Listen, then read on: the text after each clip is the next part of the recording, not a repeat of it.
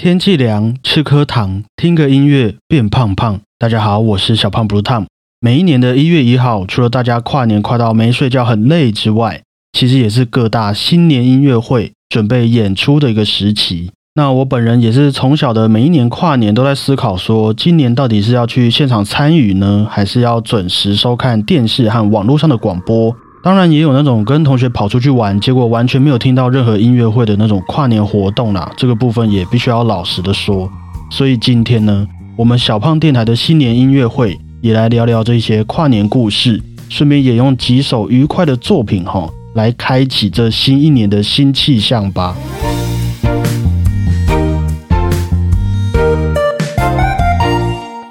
新年快乐！今天这集节目的主持人只会有小胖我一位，在这边和各位自由发挥吼。为什么呢？主要是因为接近跨年的这一段日子，有许多平常工作很忙碌、很辛苦的朋友们，开始慢慢有了几天的放假。那我和果鹏的一位好朋友小茹，也就是在这几天难得有放假，想说要北上来和我们见面，但是很刚好的又直接撞到我们的录音行程。于是我身为一位稍微比较贴心又善解人意的主持人，就想说，毕竟能和这位朋友在北部踏青的一个机会很少啦，那不然我就找时间自己先来录完这一集新年音乐会，到时候小茹上来的时候，我和果鹏也能比较没有后顾之忧的带小茹出去走走这个样子吼，所以我就做了这个有点任性又霸道的决定啊，让果鹏放假一天，也希望各位理解。等到他下个礼拜回来，我会再让他报告一下身处在这个佛心公司底下是什么样的感觉哈。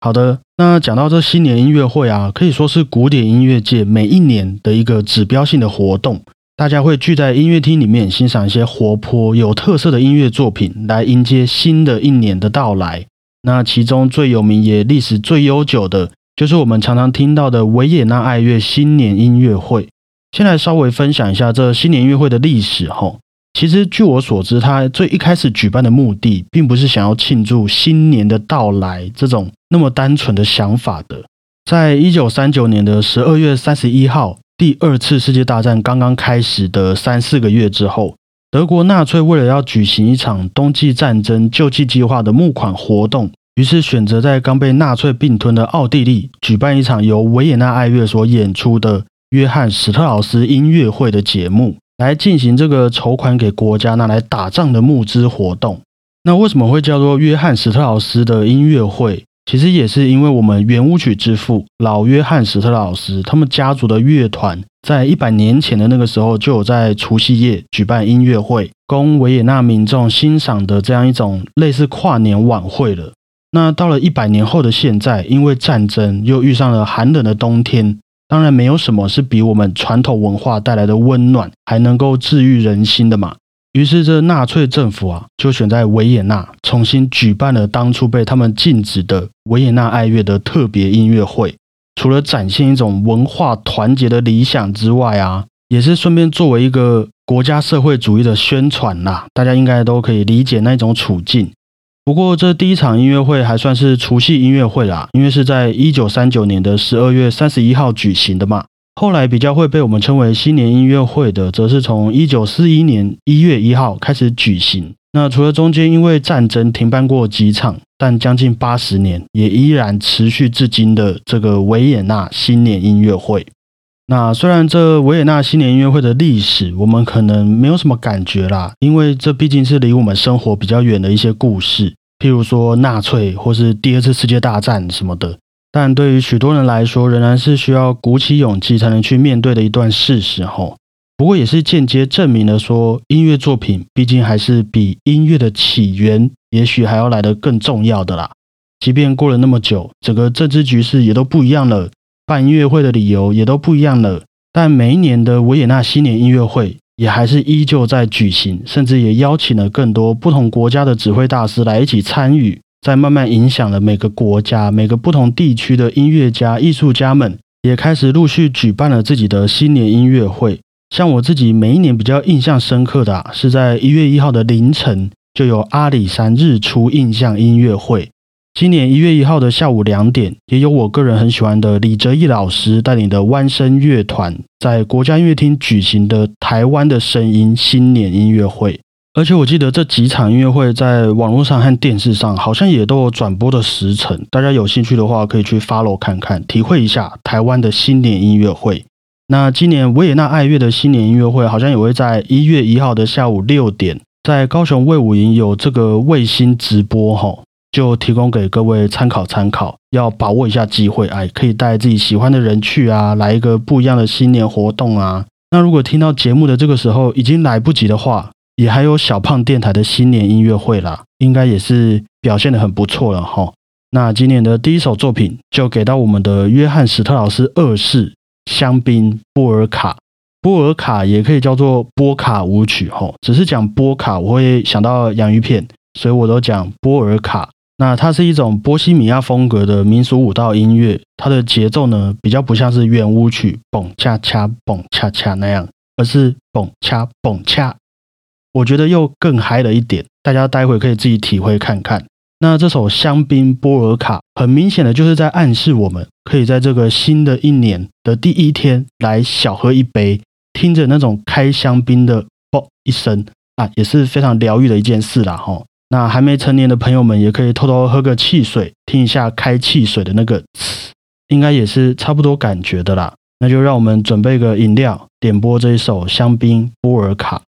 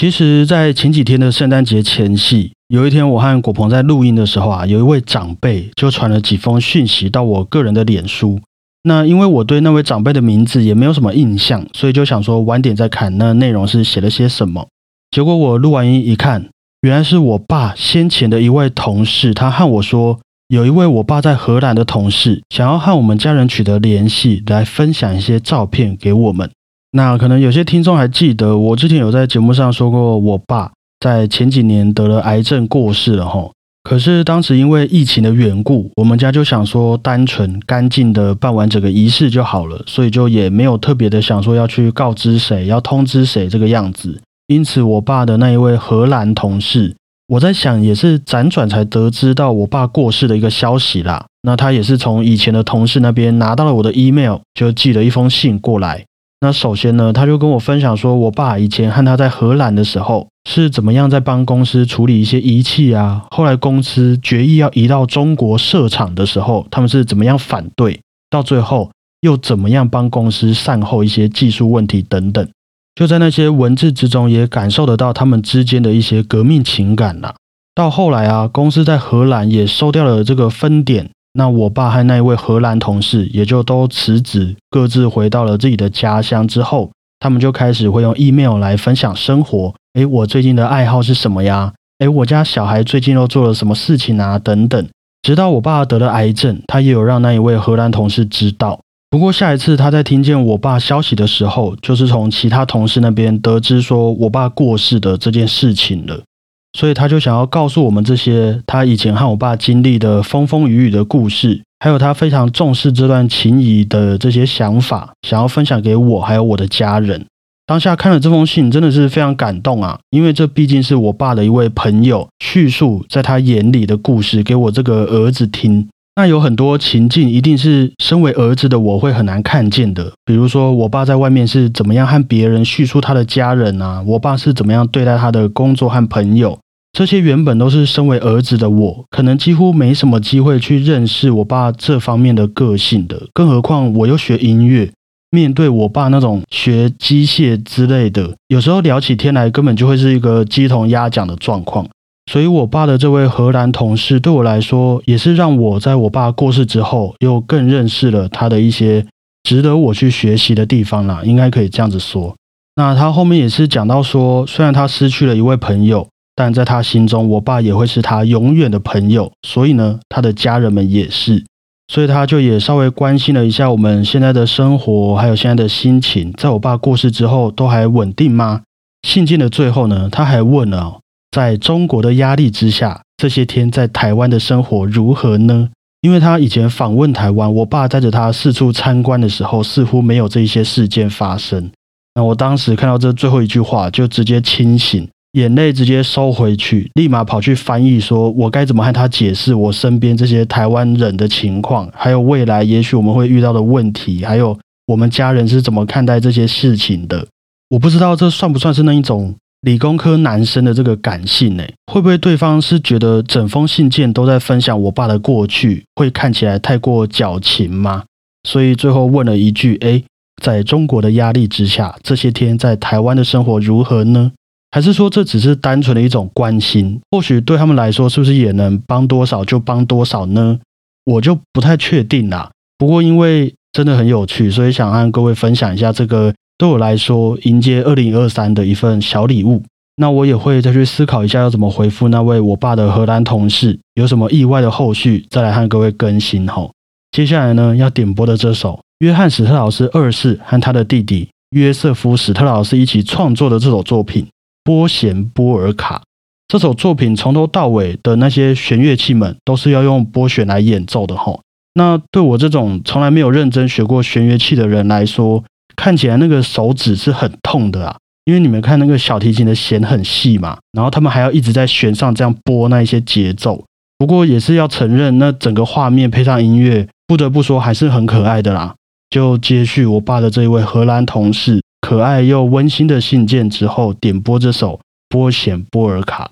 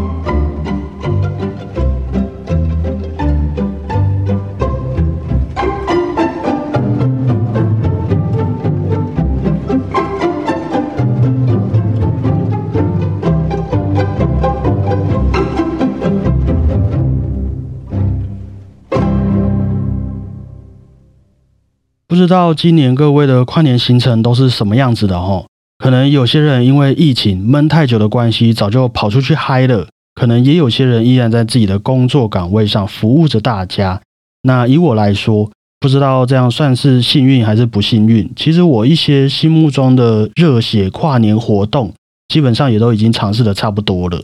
所以今年的我大概就会好好的在家里面陪家人，然后剪这个我现在正在录的片子，早一点把这集节目给放置上去。像我小时候就会很期待和朋友们一起跨年，一起在电视上看不同城市的跨年晚会。长大一点，基本上像是烤肉、听音乐会、看日出，甚至好在跨年当天失恋，好不好？这种连续剧情节，其实尝试过后了，也都慢慢没有什么兴趣的啦。不过还是有几次经验，也是带给我蛮深刻的印象的。今天就偷偷分享一下这个应该连果鹏也不知道的一个小故事。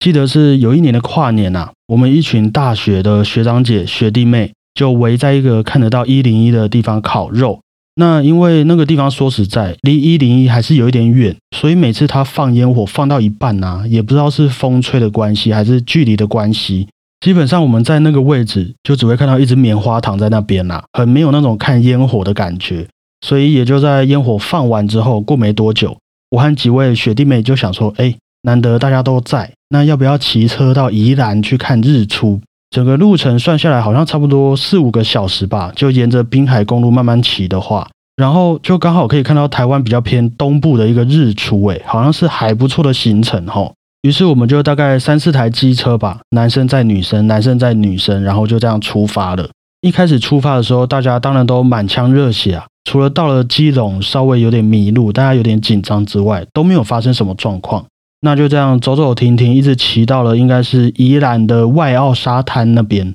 这个时候天空已经算是亮起来了哦，但是却也开始下雨了。那就在我们讨论一下，想说要不要先在外澳沙滩这边休息一下，看日出的时候。基本上这个天空也是整个都亮起来了啦，而我们望下海边也都是云啊雾啊，只有光，但是完全看不到一点太阳，然后还下雨。不过对于我们这种常常去山上、去海边的人来说，这本来就是缘分，缘分看不到也没有关系啦，至少大家开心嘛。但是也就因为我们在这外澳沙滩一休息啊，大家基本上都已经倒在一片，在那边睡觉了。刚刚烤肉又看烟火还骑车，真的是很累。那我当时就和我一位学弟在讨论说啊，因为我们也没有准备要住在宜兰，回去学校也还有一大段路要骑，大家又还淋雨，所以如果在这边待得太久，怕是会连我们这些骑车的人也都越来越累。那还不如边休息边慢慢回程，至少有一直在往回学校的路走。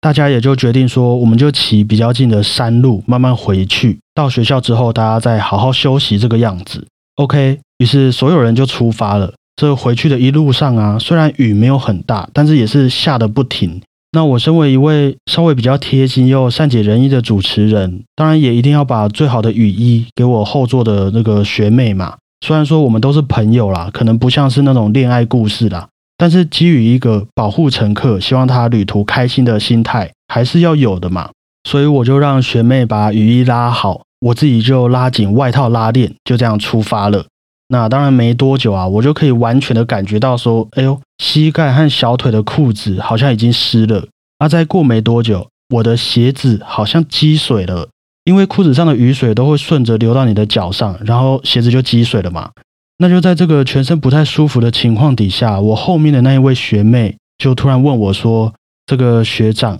我有点累，可以让我靠着你睡一下吗？”哇！那基于一个保护乘客、希望他旅途开心的心态，我当然也是提醒他要坐正。如果他稍微有点歪歪的，那我就会把他叫醒。我们也就相对的骑慢一些，等你眯一下、恢复一点精神的时候，我们再继续顺顺出发就好了。于是这一段跨完年回程的路上啊，可以说是让身为学生的我第一次感受到一种很奇妙的感觉，好像是被需要、被信赖，而且你自己也会开始觉得。莫名有种荣誉感和责任感油然而生的感觉。你们想想，你疲惫的淋着雨，骑着车，脸被雨滴打得很痛，鞋子里面还积水。突然，学妹就问你说：“学长，我可以睡一下吗？”然后背后就多了一位靠着你的人。虽然我是完全不明白这种感觉是怎么啦，但是看了我爸的那一位荷兰同事寄来的信件上的那些故事之后啊，我这几天就在想，这大概就是人家说当一位爸爸之后会有的那种感觉吧。也许这样说会有点刻板印象呢，或是我从小的教育环境使然。不过当时的那趟旅程是真的让我第一次体验到一种好好活着的目的，不是只为了自己的感觉，是真的印象非常深刻啊！也会觉得或许自己某方面来说也有遗传到我爸的一些生活精神吧，会有这样子的一个想法。你看，对我来说啊，不管是写一封信还是讲一个故事，我就会比较喜欢这种前后有呼应、彼此又有情感上关联的主题。虽然说可能不是什么多赚人热泪的故事啦，但是假如说我刚刚的故事最后变成学妹问我说：“学长，你觉得在中国的压力之下，台湾人的生活会变得怎么样呢？”是不是就会完全把这个感性氛围给划破了？哎，我只是很想知道，这是一种理工人的浪漫呢，还是说从头到尾就只是我多心了？我觉得如果有类似心得的朋友们，希望也可以分享给我你们的故事啊。那最后补充一下，我和那一位学妹就也因为那一趟跨年的旅程，我自己觉得啦，又多了一份小小的革命情感。至少我们都安全的回到学校了。好，那之后的许多故事，我们就有机会再慢慢说。以上就是今天的节目内容。今天的作品其实也都是在维也纳新年音乐会里面经常出现的作品之一。吼，应该不难体会到史特劳斯家族可以带来的那一种音乐上的活跃，还有正面能量。那最后要点播的呢，约翰史特劳斯二世的《蝙蝠序曲》也是非常受新年音乐会欢迎的作品之一。我个人也是觉得这首作品是我们每次听到或演奏到的时候，即便都已经非常熟悉了，但它还是可以让你莞尔一笑的那种音乐曲目，就拿来当做今天新年音乐会的一个小小收尾。约翰史特劳斯二世的《蝙蝠序曲》，也希望各位在新年假期都能平安愉快。度过一个即便平凡，但也依然可以很温暖的假期时光哈！感谢各位，我是小胖 Blue Tom，新年快乐，大家再会啊！